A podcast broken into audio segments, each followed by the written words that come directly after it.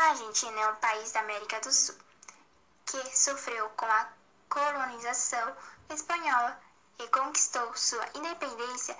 em 1816. A região que hoje corresponde à Argentina era habitada por querandins, quichuas, charruas e guaranis, até a chegada dos conquistadores espanhóis em 1516, liberados por João Dias de Soares.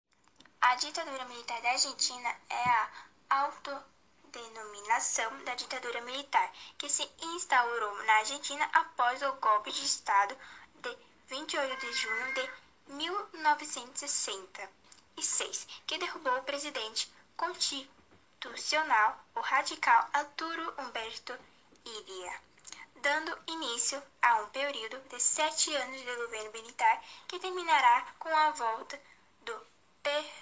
peronismo ao poder em 1977. A intensidade dos conflitos políticos e sociais gerados durante a ditadura argentina teve como consequência a grande fuga dos cérebros, ocorrido no final dos anos 1960, quando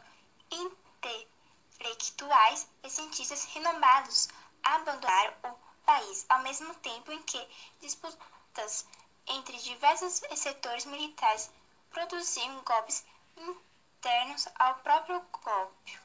Ao longo do período, sucederam-se no poder três ditadores militares: Juan Carlos Onganía,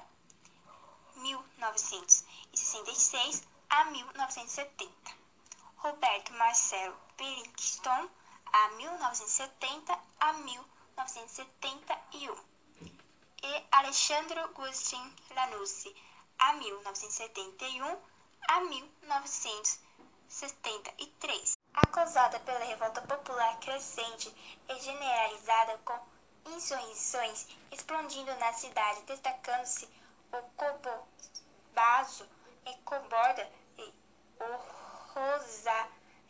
Rosariazo em Rosário, a ditadura, afinal, organizou uma saída eleitoral com a participação do